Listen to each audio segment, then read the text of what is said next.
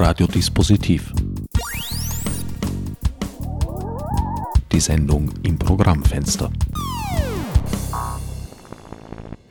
Willkommen bei Radiodispositiv. An den Mikrofonen begrüßen euch diesmal mein Sendungsgast Ottmar Lendl von ZERT.at und der unvermeidliche Herbert Gnauer. Ottmar, du bist von deiner Ausbildung her Mathematiker und Computerwissenschaftler, ausgebildet in Salzburg. Ja. Dann wurdest du von Eunet nach Wien gelockt. Genau, es war noch Ping damals. Gab es noch ein halbes Jahr Ping, dann wurde die, wurde, gab es die Fusion Eunet und Ping. Dann gab Ping West, dann der Konkurs, dann wieder kurz Eunet 2 und dann ging ich hinüber in IKD, Forschung und Entwicklung und dann seit 2008 äh, ZAT Lange Zeit als Teamleiter und seit zwei Jahren äh, ich nicht das los und mache jetzt nur noch äh, technische Sachen, Liaison, Vernetzung in Österreich, Vernetzung in Europa und Radiointerviews. Du giltst zu Recht meines Erachtens als einer der Security-Experten des Landes. Was hat dich in diesem Bereich verschlagen? Als Experten gibt es viele. Ähm, meine Rolle ist mehr äh, der universal Dilettante, so wie du, du, dich auch gerne nennst auf Twitter, äh, oder andere, äh, andere Verwechslung. Äh, aber ich bin nicht der Deep Dive Bit Fiddler, ich bin nicht der Reverse Engineer, ich bin nicht der Forensiker. Mein Wissen ist eher so in der breiten, breiten Skala von Layer 2 bis Layer 7 alles gesehen, alles schon betrieben dieses breite Wissen macht es für mich leichter äh, zu bewerten, äh, was eigentlich Sache ist, was los ist und was das Auswirkungen, Auswirkungen haben könnte. Es vergeht eigentlich äh, kaum eine Woche, ohne dass man von irgendwelchen security-relevanten Vorkommnissen hört und liest, sage ich mal vorsichtig. Also gehackte Computer, verschlüsselte Systeme, gestohlene Daten wenn ich mir anschaue, die tägliche Zusammenfassung, die das ZERT macht, das allein sind mehrere Bildschirmseiten pro Tag. Wie behält man da den Überblick? Es ist schwierig. Ähm, ich glaube, da muss man ein bisschen unterscheiden zwischen, was man sich anschaut. Äh, ganz unten technisch gibt es sehr viel Neues. Jeden Tag gibt es neue Schwachstellen, jeden Tag gibt es neue Werkzeuge, gibt es neue Tätergruppen. Das wechselt sehr schnell. Äh, das sind aber die Sachen, die die Techniker brauchen. Das ist das, was das NOC braucht, das, was das SOC braucht. Drüber auf der Management-Seite ist das Tempo nicht so schnell. Äh, die Geschäftsmodelle der Tätergruppen wechseln nicht jährlich. Die sind eher langlaufend. Also zum Beispiel, dass jetzt Ransomware-Gruppen ähm, auch Daten stehlen und mit der Veröffentlichung pressen, Veröffentlichung äh, drohen und damit weitere Gelder pressen wollen, das läuft schon seit mehreren Jahren. Das ist jetzt nichts, was erst mit Kärnten passiert ist. Äh, so gesehen ist das Tempo ein bisschen variabel. Je nachdem, wo man hinschaut, ja, technisch ganz tief unten, sehr viele Neuigkeiten, sehr viele neue Sachen. Aber auf der Management-Seite, auf der, auf der strategischen Ebene ist es eigentlich relativ konstant. Das heißt, äh, die technischen Gegenmaßnahmen ändern sich laufend, die notwendigen, aber die Strategien weniger? Es ist es gibt ein, ein geniales äh, Visualisierung dafür. Es gibt die äh, Pyramid of Pain, die, die Pyramide des Schmerzens. Äh, unten die Basis sind zum Beispiel ähm, IP-Adressen oder ähm, Hashes von, von bösen Dateien. Das ist einfach technisch abzuwehren. Ähm, das ist einfach, aber auch einfach für den Angreifer zu ändern. Er kann sich relativ leicht in seine Malware umschreiben, neu kompilieren und ändert das Ganze. Nächste Ebene wäre dann zum Beispiel der Domainnamen. Etwas schwieriger zu ändern. Äh, dann geht es weiter rauf in, welche Schwachstellen werden denn benutzt. Auch das ist für den Angreifer schwieriger zu ändern, aber auch für den, für den, für den ähm, Verteidiger etwas schwieriger ähm, dagegen zu steuern. Weiter rauf dann noch so Sachen wie Vorgehensweisen. Ja. Der Angreifer äh, schickt die Malware nicht im Klartext, sondern schickt sie eingepackt in einen ZIP-File. Ähm, und weiter rauf noch zum Beispiel, ja, ich nehme jetzt zum, ähm, nehme als, als, als Köder für die E-Mail eine Bewerbung. Das ist eine Sache, die er noch schwerer ändern kann. Äh, da haben wir gesehen zum Beispiel bei den, bei den Flubot-Sachen letztes Jahr, mit dieser äh, mobilen Malware für Android-Telefone, wo der Köder war am Anfang zuerst, du hast ein Paket bekommen, du hast eine Voicemail bekommen. Ähm, all das sind sich diese, diese Sachen, die ändern sich weniger schnell als die darunterliegenden ähm, Details äh, der eigentlichen Malware. Also die Dissemination ist gleich geblieben. Im Tools, Tactics and Procedures, TTP ist das, was irgendwie der heilige Gral ist in der Branche. Wie agieren Tätergruppen auf, auf hohem Level gesehen? Ähm, und andersrum für die Verteidiger, wie erkenne ich diese, diese ähm, Taktiken? Wie kann ich dagegen steuern? Was kann ich technisch machen? Was muss ich mit Awareness machen? Was kann ich mit Architektur abfangen? Ähm, ein, ein, Beispiel. Äh, wenn ich weiß, der Angreifer benutzt irgendwie äh, Brute Forcing, also Durchprobieren von Passwörtern außen, dann wäre es verdammt einmal Zeit, dass ich alle Zugriffe von außen über einen zweiten Faktor absichere und nicht nur auf, auf Username-Passwort. Und diese Sachen sind nicht so tagesaktuell. Die Strategien, die man da äh, fahren sollte, sind eigentlich schon seit Jahren bekannt. Das ist aber oft schwer, sie umzusetzen. Damit sind wir schon bei den vorbeugenden Maßnahmen, aber dazu kommen wir auch. CERT buchstabiert sich Computer Emergency Response Team und das CERT-AT als solches ist für Österreich zuständig, welche Überraschung, und eingegliedert in eine europäische und eigentlich auch weltweite Struktur.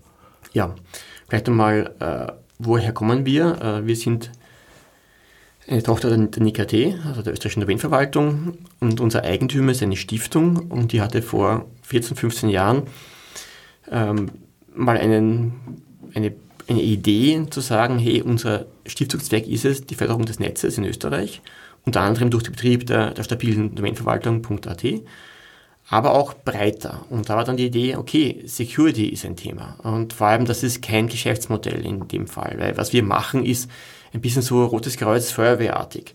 Und das ist per se nichts, mit dem man Geld generiert. Äh, daher ist es eine Sache, die keiner aus rein kommerziellen Gründen macht als Koordination für das ganze Land. Und er hat dann die Stiftung beschlossen, sie investieren äh, Geld aus, der, aus dem Domainverkauf in AT äh, hinein für ein kleines Team, das ein bisschen auch versucht, die IT-Sicherheit in Österreich zu koordinieren. Das ist gewachsen, damals noch lang, lang her, äh, war das Thema noch nicht so präsent wie jetzt. Inzwischen äh, gibt es mit dem NIS-Gesetz eine rechtliche Grundlage dafür und seit 2019, glaube ich, sind wir auch offiziell äh, das nationale Computernotfallteam, wie es im Gesetz heißt, und haben daher einen staatlichen, juristisch belegten Auftrag, in Österreich uns um das Thema zu kümmern.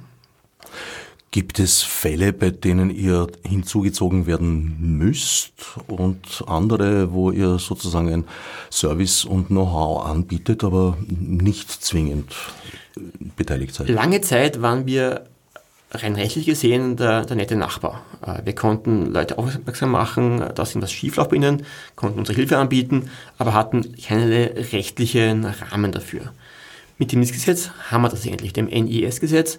Ähm, gibt es jetzt für uns äh, klare Aufgaben. Das ist insofern wichtig, weil wir damit auch datenschutzrechtliche Freigaben haben. Ähm, und es gibt auch äh, Meldepflichten an uns. Äh, die treffen aktuell aber nur rund 100 Firmen in Österreich. Äh, die Firmen, die in den Sektoren der Betreiber der wesentlichen Dienste laut NIS-Gesetz fallen, die bekamen per Bescheid auferlegt, dass sie einerseits proaktiv an ihrer Sicherheit arbeiten müssen und B, reaktiv, wenn was passiert, müssen sie sich, sie sich auch melden. Neben diesen Meldepflichten gibt es uns aber auch ein Melderecht. Äh, jeder darf sich äh, an, uns an uns, uns, wenden und sagen, ich habe da was gehört, ich weiß da was, da ist ein Problem, äh, darum soll, sollte man sich kümmern. Das NIS regelt generell den Umgang mit kritischer Infrastruktur und stellt da bestimmte Mindeststandards sicher. Gilt die Kärntner Landesregierung als kritische Infrastruktur? Im NIS 1 nein. Äh, das aktuelle NIS-Gesetz ähm, hat äh, umfasst, äh, ich glaube, es sind fünf oder sieben Sektoren der kritischen Infrastruktur von Finanz, Gesundheit, Trinkwasser, Verkehr, äh, die Bandbreite.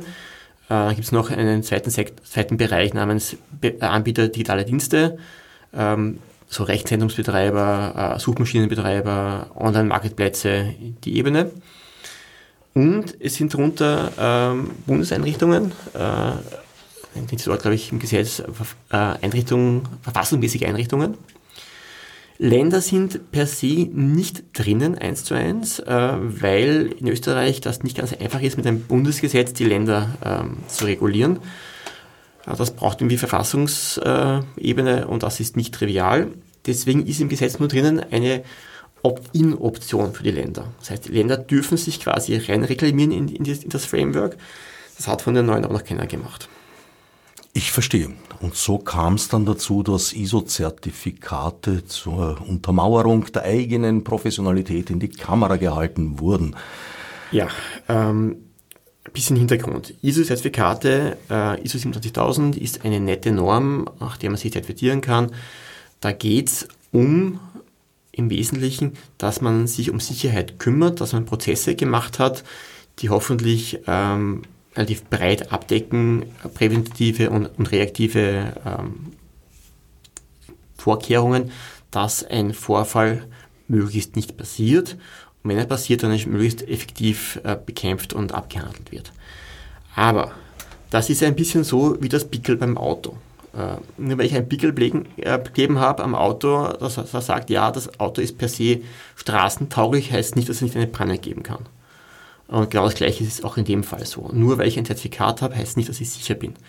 Das heißt nur, dass ich ein Management-Framework da habe. Ähm, das heißt, dass ich, dass ich mich in einer kontrollierten Art und Weise um das Thema kümmere. Wie gut das Kümmern ist und wie komplett das Kümmern ist, ist von den Zertifikaten nicht wirklich erfasst. Auch das nur ein Mindeststandard und die Erheiterung in der Szene war groß. Also der Tenor war, wie verzweifelt muss man sein, um ISO-Zertifikate in Kameras zu halten. Es ist für mich was verständlich, weil natürlich bei sowas immer aufkommt, die, die Frage, habt ihr denn nicht was gemacht vorhin, vorhin ab? Seid ihr jetzt völlig überrascht davon? Und das ist durchaus ähm, eine Sache, mit der man zeigen kann, ja, ich habe das Thema vorher schon am Radar gehabt. Ich bin nicht völlig nackert, ich habe mich um das Thema gekümmert ähm, dass es nicht gereicht hat, ja, passiert, äh, gekauft. Aber für mich war das einfach nur ein, ein, ein Beweis, ja, wir haben das Thema nicht komplett verschlafen die letzten Jahre. Sie haben sich durchaus um das Thema angenommen, ange, angenommen. Sie haben was gemacht, halt nicht ausreichend. Aber ähm, das Zertifikat zeigt im Wesentlichen, ja, das Thema ist bei uns am Radar. Wir kümmern uns in einem halbwegs seriösen Weg um das Thema. Aber war es gut genug? Nein, anscheinend nicht. Du bist so ziemlich der Erste, der in meiner Gegenwart eine Lanze für den armen Kollegen bricht. Dem welchen Kollegen? Kollegen Granik oder Kollegen äh, im Land selber? Äh, der Kollege mit den ISO-Zertifikaten, der gewedelt hat. Mein Stand ist der, dass, dass es gerade in Kärnten kurz vorher einen, einen, einen Wechsel gab in der Spitze der, des ITs im Land und ähm, das macht es natürlich nicht leicht für den neuen, äh, kurz nach Übernahme jetzt sowas zu handeln. Ähm, man muss auch immer grob, groß unterscheiden zwischen, äh, wie gut ist die IT vorher gewesen, wie gut ist das Krisenmanagement, wie gut reagiert man dann auf einen Vorfall und wie gut ist, ist das, ist das ähm, Krisenmanagement im Medien- und Öffentlichkeitsarbeitsbereich. Und das sind getrennte Sachen. Das kann technisch gut laufen, kann aber PR-mäßig äh, komplett in die Hose gehen oder auch andersrum. Äh, haben wir auch schon gesehen, dass das Sachen, die irgendwie technisch grottig waren, aber halt so gut verkauft wurden, dass es dann eh kein Problem war. Da muss man einfach unterscheiden zwischen, ähm, was haben sie technisch gut gemacht oder nicht so gut gemacht und versus was haben sie in der Öffentlichkeitsarbeit gut oder schlecht gemacht. Wollen wir uns auch nicht zu sehr am Anekdotischen und am Einzelfall festbeißen. Es ist ein sehr grundlegendes Problem. Es ist ja auch nicht so, dass Security ein Zustand ist, den man erreichen könnte, sondern als ein permanent laufender Prozess begriffen werden muss. Das ist ein Klassiker. Ja. Security ist kein Zustand, sondern ein Prozess. Was man ein bisschen, für mich jetzt abstrahiert ein bisschen. Ähm, Sicherheit ist etwas, IT-Sicherheit ist etwas, was wirklich schwierig ist. Äh, es gibt keine drei Regeln und du bist sicher und es gibt keine 100% sicher. Äh, ein bisschen erinnert mich das Ganze jetzt auch an Corona und auch jetzt an, an, an die Gaskrise. Wir sind ein bisschen verwöhnt von der Sicherheit geworden dem Land. Wir hatten jetzt irgendwie sehr lange Zeit äh, Frieden in Österreich, wir hatten lange Zeit irgendwie keine medizinische Katastrophe in Österreich. Und in vielen Bereichen ist man davon ausgegangen, der Staat wird schon richten. Ähm, äh, wenn ich, oder die Krankenhäuser werden es schon richten, wenn ich was falsch mache, werde ich halt wieder von irgendwem aufgefangen und alles ist gut. Ich habe mein soziales Netz, ich habe meine Krankenhäuser, ich habe meine sichere Umgebung in Österreich.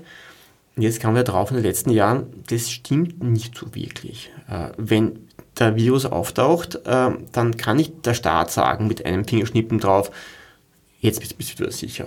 Da geht es ganz viel in die, in, in die Individualverantwortung. Der Staat kann nicht das für mich lösen, ich muss das selber lösen. Netto IT-Sicherheit. Ich kann nicht sagen, der Staat muss Österreich IT-sicher machen. Das kann nicht funktionieren. Das ist eine Eigenverantwortung. Das muss jeder für sich selber machen. Und jetzt das Gleiche auch jetzt in Sachen äh, Russland und Co. Ja, ja, lange Zeit war bei uns Frieden und das militärische Bedrohung war quasi nahe Null. Jetzt kommen wir drauf, ups, da wird geschossen, nicht weit weg von uns. Äh, wie gehen wir damit um? Ähm, diese, gibt es einen alten Begriff der, der Wohlstandsverwahrlosung. Äh, Jugendliche, die aufwachsen mit sehr reichen Eltern, die sich nicht, nicht um die Kinder kümmern können, weil sie halt sehr viel arbeiten. Dafür gibt es nur Geld und genügend äh, ja, Vitamin B für alles.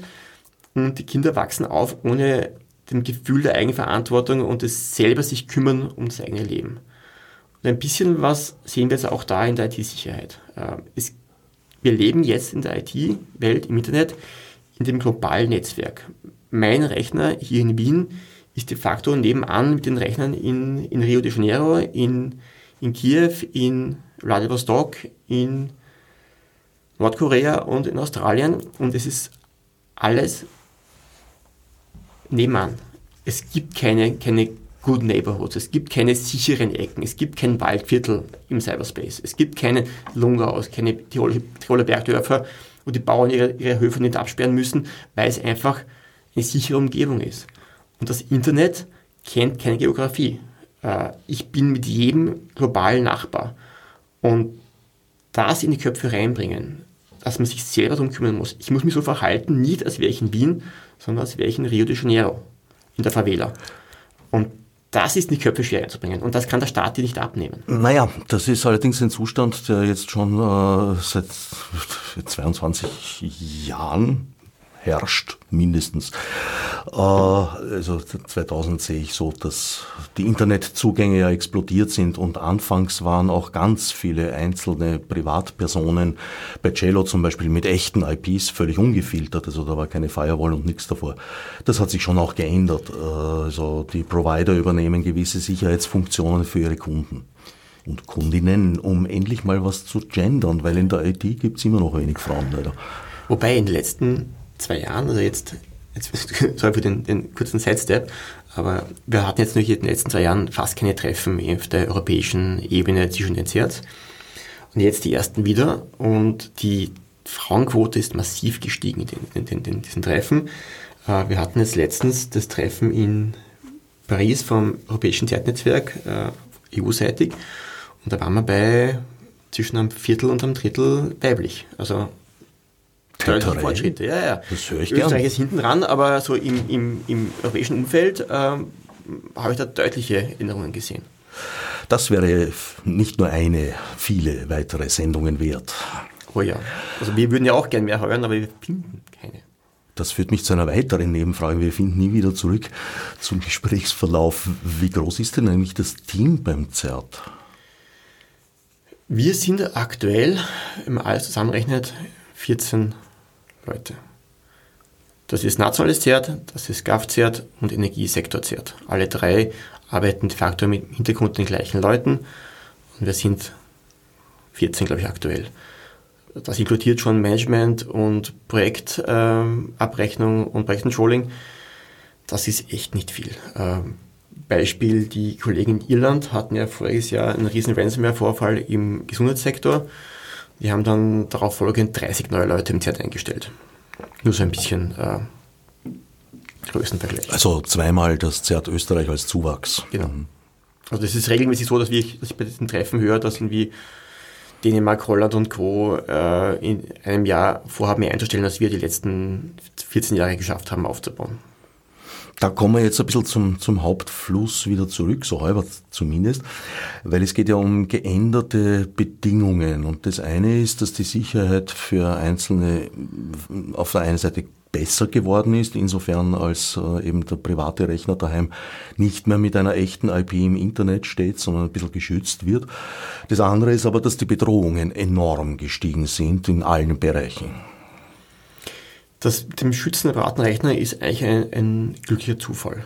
Äh, früher gab es halt Cello oder Telekabel noch früher, gab es halt eine IP-Adresse für jeden. Das war der Stand-PC ähm, dem Schreibtisch. Und das Anbinden von, von, von WLAN Access Points war ja damals noch irgendwie für, für die wirklichen Freaks. Äh, heutzutage habe ich letztens nachgeschaut, ich glaube, wir zu Hause hängen in der Gegend von 12, 14 Geräten äh, am WLAN. Äh, das heißt, wir müssen alle NAT fahren. Äh, und NAT ist, zwar wie die, wie die Profis sagen, keine echte Firewall, aber sie hilft doch massiv, dass nicht alles von außen direkt erreichbar ist, außer die Geräte bohren sich selber über UPnP, also Universal Plug and Play, irgendwelche Löcher in die Firewall oder machen irgendwelche netten Cloud-Sachen, die dann irgendwie sich angreifbar machen. Ich sage nur NASen, ich sage nur ähm, irgendwelche Video-Storage-Geräte ähm, und Fernseher. Das hat geholfen, aber auch die Security der Geräte ist um Welten besser geworden. Äh, damals zu den frühen 2000er Jahren war es irgendwie, stelle einen, einen neuen Windows-Rechner ins Netz und in binnen Sekunden ist der aufgemacht. Ähm, da sind wir weit weg davon. Da ist die, die Basissicherheit der Geräte ist um Welten besser. Äh, ob das jetzt Windows ist, also Windows heute mit Windows 2000 kann man nicht vergleichen in, in, der, in, der, in der Robustness im Netzwerk. Ähm, Android, iOS ist auch überraschend gut geworden inzwischen. Äh, das ist schon deutlich besser geworden.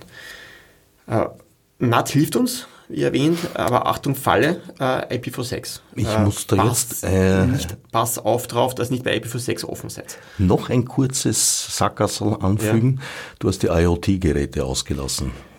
Die sind schon ein Schmerz im Hintern. Ähm, ja und nein. Äh, da gibt es einiges an Blödsinnigkeiten durchaus.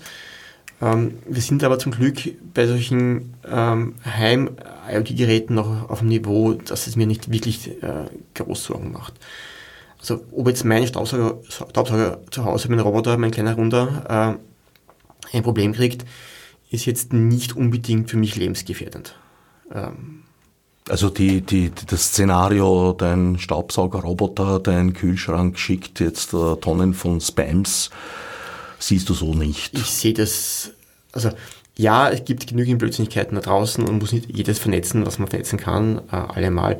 Aber ähm, da ist schon ein bisschen viel Hype auch dabei. Problem, was da eher ist, ist, dass die ähm, Produktzyklen äh, uns, uns wehtun. Äh, dass bei vielen IoT-Geräten äh, der Update-Pfad nicht da ist ja, mein Staubsauger schafft es, sich abzudaten. Der holt sich alle paar, paar also Tage, Wochen ein neues Image und die reagieren drauf und gibt es einen Support dafür. Bei smarten Glühbirnen weiß ich es nicht, ob die das machen. Und äh, wenn es da Probleme gibt, das wieder rauszukriegen aus dem Netz, das dürfte eher ein Problem werden. Wie sieht es da aus, äh, mehrere IoT-Geräte zusammenzufangen? Sehr viele kommen ja auch mit Standard-Passworten dann online und wenn man sich ein bisschen mit der Serie beschäftigt hat, hat man dann schnell ein paar hundert Geräte zusammen und kann die vielleicht für eine konzertierte Aktion gebrauchen.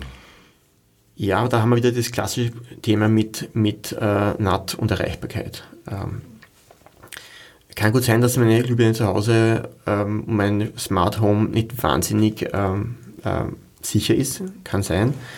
Das heißt aber nicht, dass das, das Ding unbedingt nach außen exposen muss. Ähm, ja, es gibt Leute, die dann darauf, schreien, ich will unbedingt meine Jalousien von das Ferne steuern, meine Heizung fernsteuern.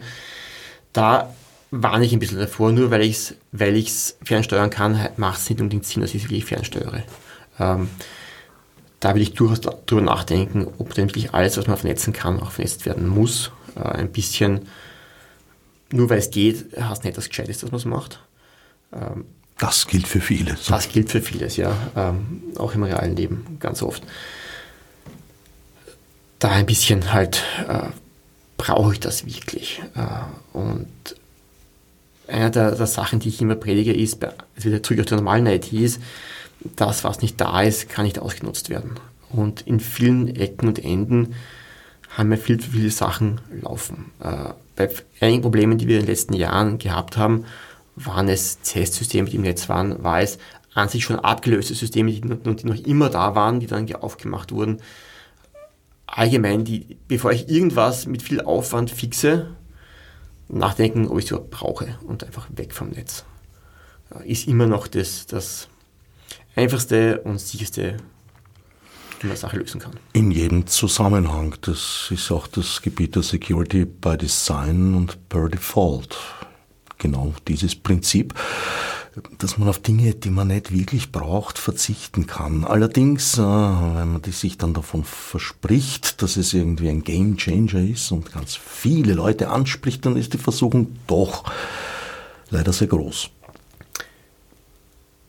Ja, äh, aber auch Sachen, die man mal probiert hat, sollte man wieder wegschmeißen. Ähm, von, von, von Brian Graves gibt es da super drei Regeln für die Sicherheit von Privatpersonen, die sind Regel 1 ist, installiere nur das, was du wirklich selber haben willst.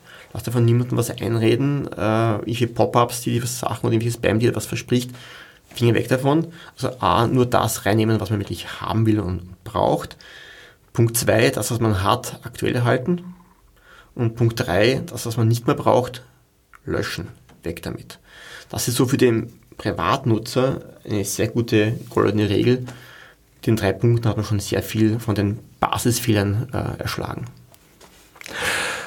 Der arme Lehrer ist uns jetzt zusammengezuckt in dem Moment, wo du also einen Unterschied gemacht hast zwischen dem Internet und dem äh, realen Leben.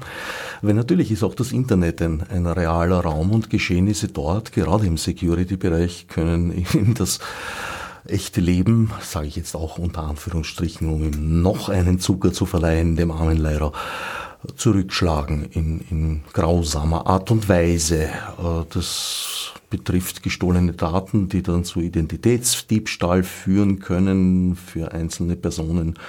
Sehr unangenehm. Es geht auch in den Bereich der kritischen Infrastruktur und Software. Du hast vorhin gesagt, äh, der Staat hat keine Verpflichtung, äh, das Internet für alles sicher zu machen, aber wohl hat eine Verpflichtung, sich im Internet sicher zu machen. Wie schauen wir da aus? Wie ist da diese Situation? Ein bisschen noch zurückzugehen auf das vorher. Wir haben im realen Leben ja vergleichbare Sachen. Ich bringe meinem Kind bei, von Anfang an, wie verhält es sich auf der Straße? Nimm keine Zukunft an von fremden Leuten, pass auf die Autos auf, äh, wir gehen davon aus, dass ich im realen Leben nicht jede kleinste Sicherheitsproblem an die Polizei outsource. Ich muss mich im, im physischen Leben sicher bewegen. Ich kann nicht, ja, bei den harten Sachen hoffen wir, dass die Polizei uns hilft und der Staat dafür sorgt, dass das irgendwie das besser ist. Aber im Kleinen, dass ich meine Wohnung absperre, ist meine eigene Aufgabe. Es kommt der Polizist vorbei jeden Morgen und sperrt meine Wohnung ab. Das ist nicht. Und das Gleiche gilt auch online. Äh, ich muss den Basisschutz muss ich selber machen. Ja, der Staat hat die Aufgaben in Sachen äh, Cybercrime und Co. Ähm, zu versuchen, möglichst viel von den wirklich kriminellen Aktivitäten äh, abzudrehen. Aber den Basisschutz muss ich selber machen. Der Staat selber muss nur sich selber schützen, das ist eine Sache. Gibt uns aber auch ein paar ähm, spannende, spannende Werkzeuge in die Hand. Ähm, um zurückzukommen zum, zum, zum Schlagwort Identitätsdiebstahl und auch zum guten Martin Lehrer. Ähm, Im realen, in der realen Welt äh, hat der Staat die Aufgabe, seine Bürger zu identifizieren und den Bürger einen, einen Ausweis in die Hand zu geben, den er sich bei Banken und woanders an, äh, anmelden kann. Das Thema Identitätsdiebstahl ist ja in Österreich eigentlich das falsche Wort. Äh, das ist in Amerika, England so üblich, weil dort äh, reicht ein, ein, ein dummer äh, Rechnung vom Stromversorger aus, um mich wo auszuweisen, weil der Staat diese Rolle nicht wahrnimmt. In Österreich, in der realen Welt, hat, ist es ganz klar, dass der Staat äh, die Rolle des Ich kann mich ausweisen übernimmt. Ähm, und daher sind viele der, der, der, der, Probleme, die in Amerika passieren mit Identitätsdiebstahl. Äh, ich kann zum Beispiel Kreditkarten unter falschen Namen äh, äh, anmelden. Ist bei uns viel weniger ein Thema als drüben, weil halt bei uns der, der Prozess des Anmeldens deutlich regulierter ist und, und auf staatlichere Sachen aufbaut als in anderen Staaten. Deswegen ist auch die Frage spannend, äh, wie sehr der Staat jetzt auch äh, online dem, dem, den Bürgern ein, ein Werkzeug in die Hand geben sollte, sich wo anzumelden. Und da sind wir bei, bei dem Thema Bürgerkarte, Handysignatur und Co. Ähm, jetzt kann man natürlich sagen, was geht es dem Staat an? Andererseits, wenn man jetzt sagt, äh, Cyberwelt ist das gleiche wie, wie reale Welt, wenn ich in der realen Welt es völlig gut finde, dass ich mich mit dem staatlichen Ausweis bei ähnlichen seriöseren Sachen anmelden muss, damit ich in meinem, meinem Namen bei anderen das machen kann. Ähm, warum nicht auch online? Ähm, und da muss nämlich der, der Staat dem Bürger was in die Hand geben, mit dem, dem er das machen kann. Und insofern ist, glaube ich, die, das Konzept Electric äh, EID, der Staat gibt dem Bürger was in die Hand, wo er sich dann bei Firmen, bei Behörden anmelden kann, gesichert, ist eine durchaus sinnvolle Sache. Das kann man streiten um die technischen Implementierungsdetails, ob jetzt irgendwie Biometrie als zweiter Faktor gut oder nicht gut ist. Ähm, ist es gut, weil es ist der zweite Faktor. Es ist nicht so, dass es irgendwie äh, mein Fingerdruck Druck allein eine Unterschrift äh, auslösen kann, äh, eine digitale. Ja, aber ich habe kein Handy mit biometrischen äh, Tools und das hat seinen Grund. Ja, ist jetzt ich verstehe, in der Szene äh, gibt es große Vorbehalte wie Biometrie. Ähm, in der aktuellen Implementierung sehe ich da deutlich weniger Probleme als viele andere, äh, weil die nämlich an sich lokal passiert am Handy. Es gibt keine Biometrie, die dann, rausgezogen wird. Jetzt kann man nicht sagen, kann sein, dass, dass da irgendwann die bösen Leute bei Apple oder böse Leute von Google mal das, das exportieren aus den Handys raus. Ist theoretisch denkbar, ist aktuell nicht das Thema, um das ich mir Sorgen machen kann, Sorgen machen muss. Äh, no, Backups von Handys, die so nicht am Schirm des Besitzers waren, haben spannend, jüngst einige meist, Schwierigkeiten. Also meist ist das nicht die, die, die, die biometrischen Merkmale. Die Nein, das, das nicht. Also, Aber ausgeschlossen ist es nicht und vor allem für mich ist das Handy ein, ein Bauernopfer. Ein Handy kann schnell verloren gehen. Ja, nur was ist die Alternative dazu?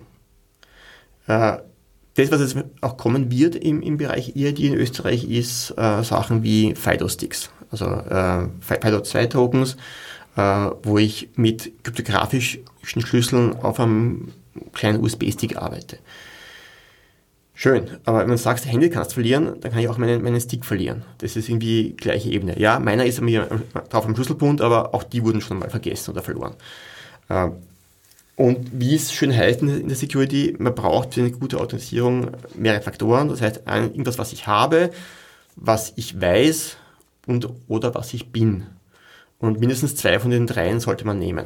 Das heißt, wenn ich, wenn ich mich wo anmelden will, ist sicher, dann sollte ich irgendwie was eingeben, was ich weiß, ein Passwort, irgendwas vorweisen, was ich habe, ob jetzt das äh, mein, mein, mein, mein Kryptochip ist, ob das mein mein Handy ist mit der eingebauten Krypto-Engine ähm, äh, oder ob das irgendwas dann ist, was ich bin, wie, wie, wie, wie Biometrie, ist meiner Achtung nach egal. Hauptsache, ich habe mehrere Faktoren. Na, ich sehe da schon einen, einen, grundlegenden Unterschied, der da lautet, äh, den gestohlenen Hash oder was auch immer am USB-Stick, den kann ich widerrufen und dann gibt es ihn nicht mehr. Meinen Fingerabdruck nicht. Ja, aber das, das ist technisch gesehen anders. Äh, wenn du dich mit biometrisch anmeldest über solche Sachen, wird nicht dein Fingerabdruck an den Server geschickt, sondern dein Fingerabdruck auf deinem Handy äh, gibt im Handy den Hash frei oder den, den kryptografischen Key frei, der dann benutzt wird für die Authentisierung am Server. Das heißt, was wir aktuell benutzen mit Biometrie am Handy, ist nicht Biometrie gegenüber dem Serviceanbieter, sondern Biometrie im Handy für, den Schlüssel, für die, Schlüsselfreigabe. Ja, aber am Handy muss er irgendwo vorhanden sein, weil er muss ja abgeglichen werden mit dem, was ich als Fingerabdruck anbiete, wenn ich das Handy öffnen will. Ja. Und nur ob ich jetzt, nur es ist, ob ich jetzt den, den, den internen Sicherheitsbereich im Handy freigebe über ein Muster am Bildschirm oder das Muster meines Fingers, Ich, ich sehe das Problem nicht. Ich glaube, da sind wir an einem Punkt angelangt, der letztlich auch ein philosophisches Problem vielleicht ist ein bisschen, äh, nämlich, dass nicht alle Anforderungen befriedigend erfüllt werden können. Also die Anforderungen an die Funktionalität behindern teilweise die Anforderungen im Bereich der Sicherheit und umgekehrt. Das ist ein ewiges Dilemma. Äh, ich kann Sachen nicht beliebig sicher machen und sie trotzdem benutzbar halten. Äh, und das ist in vielen Bereichen aber ganz normal. Äh, fängt an im, Real, im, im physischen Leben. Ich gehe rein in ein Lokal, bestelle mein Essen und weiß mir nicht vorher aus. Theoretisch könnte ich dann einfach weglaufen und irgendwie Zell, äh, Zechbetrug machen. Aber das Risiko geht irgendwie, da wird ein mit mir. Äh, und das ist normal im Leben. Und auch digital müssen wir gewisse Risiken einfach eingehen. Äh, Kreditkarten sind ein klassisches Beispiel. Ja. Ich habe gewisse Fraud-Level, werde ich immer haben im Ganzen, aber das System so sicher zu machen, dass es der Fraud komplett ausgeschlossen ist, macht das System unbrauchbar. Spannend wird es da in Richtung äh, digitale Unterschriften und Co. Äh, wir wissen alle, dass man physische Unterschriften sind massiv fälschbar. Ähm, und das System von Zahlscheinen ist ja auch eigentlich sagen wir uns ehrlich, äh, nicht wirklich sicher. Äh, und im Malbedarf ist es so, dass eine Bank nicht die Unterschrift überprüft, sondern erst im Fall von einem, von einem Disput das Ding rausfangt und schaut, ob das halbwegs passen könnte. Äh, ich glaube, dass wir ein bisschen bei den digitalen Unterschriften zu viel versprochen haben. Äh, wir haben initial versprochen, ja, ich kann mit, mit digitalen Algorithmen nachprüfen, ob die Unterschrift passt und, oder nicht passt. Und das stimmt so gesehen auch, ob, der, ob das, das, das Verfahren passt, aber ob das wirklich beim Unterschreiben alles richtig gelaufen ist. Das kann man im Nachhinein nicht nachvollziehen. Ob der Schlüssel verloren gegangen ist, ob da irgendwer reingelegt wurde beim Unterschreiben. Ähm, ich glaube, dass wir einfach ein bisschen die Erwartungshaltung zurückschrauben müssen. Ähm, dieses, es ist digital unterschrieben, deswegen ist es komplett hundertprozentig gültig. Das glaube ich, da müssen wir weg davon.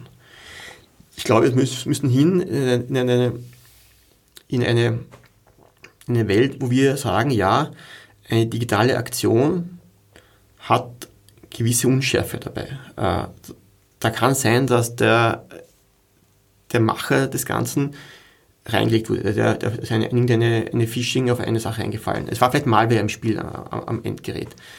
Ähm, ja, es ist okay, als Empfänger darauf zu handeln, als wäre es wahr. Aber das mache ich auch, auch, im normalen Leben oft so, dass ich, dass ich mal Anschau Anschauungsbeweis gehe und davon ausgehe, es passt schon und dann, wenn es ein Problem gibt, dann halt dann rückabwickeln, was ich immer mache. Und da müssen wir auch digital hin. Erich Neuwirth hat mir mal erzählt, zur Zeit seines naja, nein, noch früher, es war eigentlich zur Zeit von Kurt Gödel, war die Mathematik in einem, in einer Situation, wo man dachte, es sei ein in sich geschlossenes System, innerhalb dessen alle Probleme lösbar sind. Das hat Gödel dann mit Mitte 20 sehr eindrucksvoll widerlegt, indem er ein Paradoxon formuliert hat, das eben nicht lösbar war. Ähnlich kommt mir das jetzt äh, mit, mit, mit der Security vor. Das ist eine Situation, die ist letztlich nicht lösbar und das betrifft eigentlich die ganze IT. Diese Grundhaltung, hey, jetzt haben wir die Computer und das wird alles immer schneller, toller und auch sicherer werden und wird uns von ganz vielen Problemen, wenn nicht allen, befreien. Ich glaube, von dem muss man radikal wegkommen. Ja, weil ähm, es sind auch Menschen im Spiel äh, sowohl die das Ding erzeugen und, schaffen, als auch die, die das Ding benutzen. Gibt es diesen schönen Cartoon, wo irgendwie im, im Boxring antreten die super Defensive-Mechanismen von Firewalls über IDS und was auch immer. In der anderen Ecke sitzt der dumme User, ähm, der durch Fehlverhalten einfach alles aushebelt. Ähm, das ist leider Faktum. Ähm, und ja, wir müssen damit leben, dass die IT nicht sicher ist. Aber das ist jetzt nichts grandios Neues im realen Leben. Äh, ich fahre jeden Tag mit der U-Bahn oder mit dem Rad oder sonst was und ich weiß, ja, es kann passieren, dass irgendwas los ist. Es kann was passieren und es kann dir einfach auch immer sein. Und dieses, dieses 100%-Denken ist einfach nicht sinnvoll. Ja, aber dieses Es kann was passieren ist so lange abstrakt, bis etwas passiert, was einen selber betrifft. Da fallen mir ein bisschen anderes Thema, äh, Security auf anderem Level fällt mir ein der Deepfake, äh, der unseren Herrn Bürgermeister zum Narren gehalten hat. Man weiß schon sehr lange, dass solche Deepfakes existieren. Also in Echtzeit vielleicht noch nicht so lange, aber die, das erste Video, das mir untergekommen ist seinerzeit, hat äh, Barack Obama gezeigt äh, in einer Fälschung und das war auch als solche äh, markiert.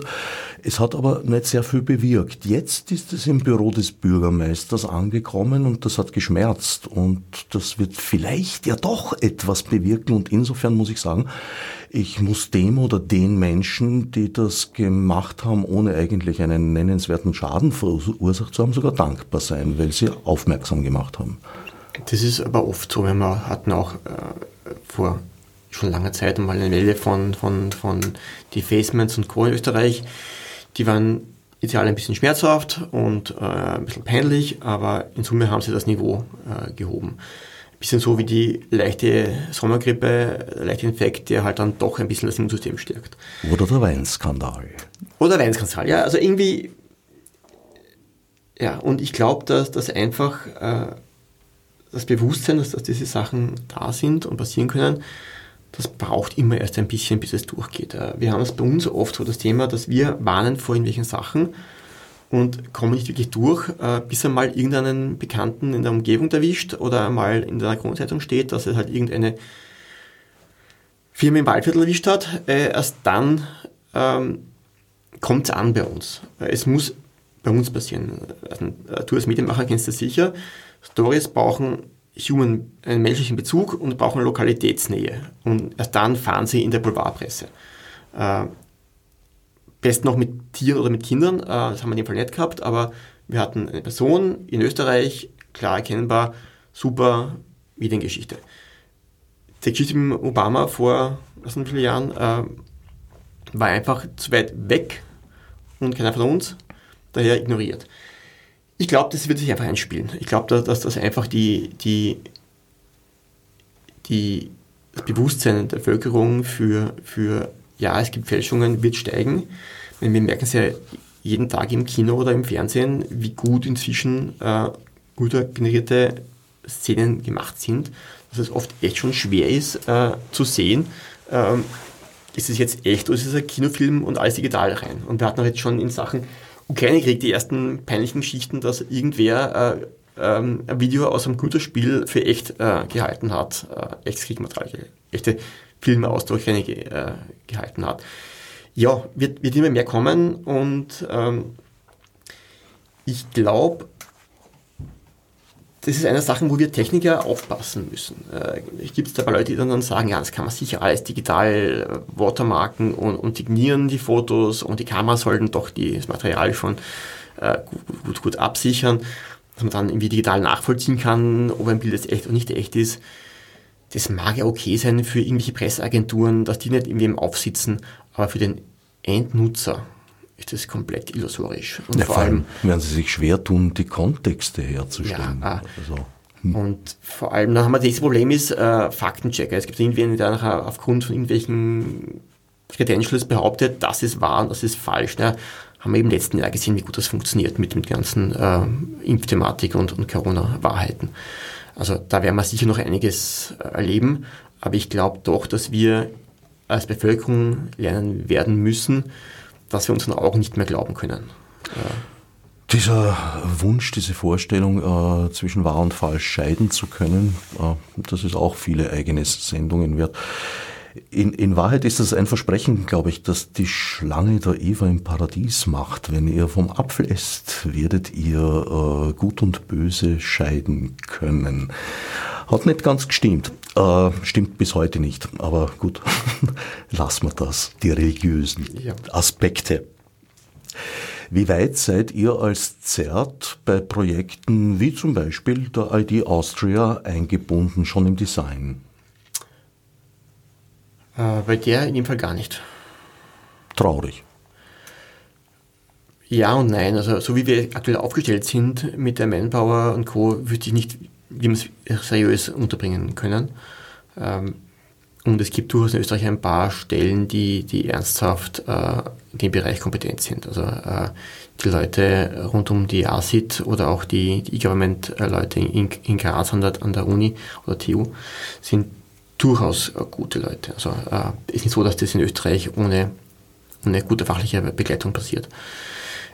Was auch wahr ist, ist, dass das Ganze ist ja nicht österreichspezifisch. Das ist ja eigentlich in Europa eingebettet in, in die EIDAS-Verordnung, ähm, weil es ja auch darum geht, dass diese äh, Electronic Identities ja EU-weit funktionieren sollen. Äh, ich soll mich ja mit meinem, meiner EID auch anmelden können äh, bei einer Firma oder bei einer Behörde im Ausland. Wenn ich dort lebe oder irgendeinen Geschäftsprozess habe, soll ja quasi europaübergreifend transparent funktionieren. Insofern können wir in Österreich keinen, keinen kompletten Eigenweg gehen. In einem Land, dessen Name mir gerade nicht einfällt, ich bin alt genug, um mir das erlauben zu können, äh, hat der Diebstahl von den EIDs entsprechenden Kennungen erhebliche Probleme verursacht, weil es ganz, gar nicht so einfach war, die vorhandenen zurückzuziehen und neue auszuteilen. Aber die IDs eines nennenswerten Anteils der Bevölkerung kompromittiert waren. Sind solche Probleme bei der EID Austria auch denkbar, dass eine gestohlene ID äh, im Prinzip schwer wieder einzufangen ist? Es gab in den letzten Jahren ein paar Mal Probleme mit, mit, mit Smartcards, äh, mit, mit den, den kleinen Chips, die in den Karten drin sind, äh, mit denen sich die Leute dann ausweisen im, im Internet. Da gab es Schwierigkeiten mit der, der Key-Erstellung. Äh, und andere Probleme. Äh, das Rückrufen ist natürlich ein, ein, ein, Thema. Das geht nicht von heute auf morgen. Ich kann nicht spontan ein paar hunderttausend oder Millionen äh, Karten ersetzen. Haben wir letztens gesehen in Deutschland mit den kaputten äh, Zahlterminals, äh, wie, wie, spannend das ist, wenn irgendwelche Serienfehler auftauchen in Geräten. Ähm, ja, äh, Plan B ist immer gut. Äh, und das sind die Sachen, die mir aktuell jetzt vielen Bereichen mehr Sorgen machen, ist, wir bauen immer mehr auf diese digitalen Systeme auf. Ähm, wir haben immer mehr Logistik, immer mehr Geschäftsprozesse werden digital unterstützt oder bauen fast nur noch digital auf. Und wenn es dort irgendwo bröselt, ähm, tut es gleich ziemlich, ziemlich weh. Das kennen wir ja schon aus der realen Welt. Äh, Bestes Beispiel immer ähm, dieser, dieses Schiff im Suezkanal letztes Jahr, äh, was das global an, an Seiteneffekten ge gemacht hat, weil Lieferketten unterbrochen wurden. Wir hatten Erdbeben in Taiwan, Hochwasser in Thailand und dann schon war in, in der Chipfertigung oder Speicherfestplatten ein Problem global. Und dieses Just-in-Time, quer über die Welt hinweg, ähm, macht unsere normale Wirtschaft schon ziemlich fragil. Diese fehlenden Lager heißt eine gestörte Autobahn, äh, eine, ein Stau da, eine Unterbrechung dort, führt zu spannenden Seiteneffekten drei Schritte weiter, weil irgendein Zulieferer kann nicht mehr herstellen, worauf dann der nächste in der Kette nicht mehr liefern kann oder, oder, oder produzieren kann. Und das tut weh. Das haben wir jetzt in den letzten Jahren auf der realen Welt aufgrund von Kostendruck und Co. extrem angezogen, diese, diese Lieferketten. Und das Gleiche machen wir jetzt auch digital. Wir haben immer mehr Abhängigkeiten. Früher kauften wir Software in netten Boxen, äh, haben wir installiert und der Hersteller war uns in dem Moment groß und ganzen egal. Dann kam die Software, ähm, die, sich irgendwie online aktivieren musste. Und sobald der Hersteller das nicht mehr macht, ist die Software eigentlich wertlos. Dann kam die Software, die regelmäßig nachgefragt hat, ob sie noch laufen darf oder nicht mehr laufen darf. Und wenn der Hersteller dann ausfällt, hört auf meine Software auf, auf, auf, auf zu arbeiten. Das kennen wir von mittlerweile von einigen Spielen, die verkauft wurden vor fünf Jahren und jetzt gehen sie nicht mehr, weil irgendwelche Server nicht mehr da sind, die gebraucht werden, damit das Spiel funktioniert. Und jetzt geht es immer mehr in Richtung Software as a Service und äh, Jetzt kaufen wir gar nicht mehr die Software, sondern lassen die Software laufen beim Hersteller und nutzen sie nur remote. Und das heißt, ein Vorfall beim Hersteller heißt jetzt nicht nur, dass ich vielleicht in einem halben Jahr kein Update mehr, Update mehr bekomme, sondern heißt, dass es sofort meine Software weg ist. Meine, meine Betriebsmittel nicht mehr da sind. Und das macht mir Sorgen, äh, dass unsere Abhängigkeit von Lieferanten, die früher etwas entkoppelt war, mittlerweile extrem eng ist irgendein ein NPM-Software für mein, mein Node.js äh, oder mein Python-Modul oder was auch immer, äh, wenn da irgendwas passiert mit dem Repository äh, und ich baue mein Ding lokal neu, kann sein, dass ich mir was eintrete, das nicht mehr funktioniert und diese Abhängigkeiten machen mir viel mehr Sorgen, dass wir in Summe etwas sehr Fragiles gebaut haben. So schön es ist, äh, alles digital zu zahlen, nur mit Karte. Was ist aber, wenn einmal irgendwo ein Star bröselt im, im Gebälk und das nicht mehr durchgeht? Wie gut haben wir noch Backup-Systeme, die analog funktionieren? Vor allem wird das Angebot ja laufend äh, erweitert. Ich verstehe sehr gut, dass nach neuen E-Democracy-Tools äh, und E-Government-Tools verlangt wird. Aber im, im Grunde birgt ja jedes neue Tool auch ein Risiko in sich, ein neues Security Leak mitzubringen. Und die Qualität von, äh, sagen wir mal, Online-Diensten in Österreich lässt mich da wenig Gutes hoffen. Ja und nein. Also ich bin ein bisschen, immer ein bisschen anderer, anderer Meinung, weil ähm, ja, die Online-Prozesse sind schlecht und haben Lücken, aber bitte vergleichen wir die nicht mit dem Idealzustand, sondern vergleichen wir sie mit dem Realzustand in der analogen Welt. Äh, klassisches Beispiel, Leute waren ewig lang skeptisch vor Online-Banking, aber keiner hat sich gekümmert um Sicherheit Sorge macht um Sicherheit von, von Zahlscheinen in Banken. Das ist die Abwägung. Es ist nicht so, dass ich einfach nicht zahle, das ist leider in vielen Bereichen keine Option. Kann ich sagen, ja, zahle ich jetzt digital oder zahle ich analog? Aber ist aber schön, liebes Finanzamt, aus Sicherheitsgründen konnte ich leider nicht genau. überweisen. Das Gleiche haben wir auch in Sachen Cloud. Ja? Äh, sagen, ja, Cloud hat seine Risiken und ist, hä? Nur bitte, es ist nicht Cloud oder sicher, es ist Cloud oder Selbstbetreiben. Und wenn ich gerade im Bereich von KMUs oft sehe, dass halt der Server vom Neffen des Geschäftsführers betrieben wird, bin ich mir oft nicht sicher, ob nicht die Cloud die bessere Variante ist. Ähm, immer überlegen, wer und was, aber nicht nur denken an die, an die, an die, an die Probleme mit einer Lösung, sondern immer auch denken, wenn ich es nicht mache, was mache ich dann stattdessen? Und wie sicher ist denn das? Und dann kann ich abwägen. Dieses ein, einseitige, das ist böse, das ist gefährlich, ist zu wenig. Wir müssen uns immer überlegen, wenn nicht das, was sonst und macht es das besser. Hm. Wenn die Cloud in, in US-Amerika steht, tendiere ich dazu, dem Neffen des Geschäftsführers zu vertrauen. Ähm, kommt darauf an, was ich äh, betreibe. Äh, ja, für irgendwelche Hightech-Firmen, für KI in Österreich allemal, obwohl hoffe ich, die nicht den Neffen äh, einsetzen. Wobei ich sollte mal von Nichten sprechen. Um ja. Zurückzukommen zu vorher. Du hast recht. Aber für irgendeinen einen, einen völlig sicherheitsunkritischen KMU, irgendein Restaurant mit, mit dessen Buchungssystem, irgendein ein Spengler oder ein, ein Heizungswartfirma oder ein, ein Fliesenleger, der halt seine Aufträge verarbeiten muss, da habe ich relativ wenig Hemmungen, wenn der seine, seine Buchhaltung und seine Auftragsverwaltung äh, irgendwo in der Cloud macht. Weil da ist das systemische Risiko für Österreich überschaubar und ähm, die Ansprüche, die der macht an, an Geheimhaltung und Co. ist auch in einem Bereich, dass das, glaube ich, durchaus zu überlegen ist, ob es nicht besser ist als irgendwie ein komplett schlecht gewartetes, nicht betriebenes System zu Hause. Wir nähern uns leider dem Ende der Sendung. Äh, wie würdest du so abschließend die derzeitige Entwicklung zusammenfassen? Gehen wir einen guten Weg, einen mittleren oder einen schlechten? Wir gehen einen mittleren Weg. Ich glaube, dass in vielen Bereichen äh, das Thema sehr wohl da ist und entsprechend behandelt wird. Wir haben ein paar Gro Großthemen rundherum, die uns ernsthaft wehtun. Äh, das Thema IT-Betrieb ist ein unheimlich spannendes. Äh, viele Firmen haben immer noch nicht, es ist noch nicht ganz klar, ob sie jetzt IT als reines Kostenfaktor äh, sehen sollten in der Firma, den sie möglichst runterdrücken sollen und auf möglichst billig betreiben sollen. Ob das viele Outsourcing da das besser macht, ob jetzt an Firmen in Österreich oder an die Cloud, darüber kann man echt streiten. Was mir Sorgen macht, ist die, wie erwähnt, die Abhängigkeiten und die Fehlerszenarien und den Verlust von, von analogen äh, Backups.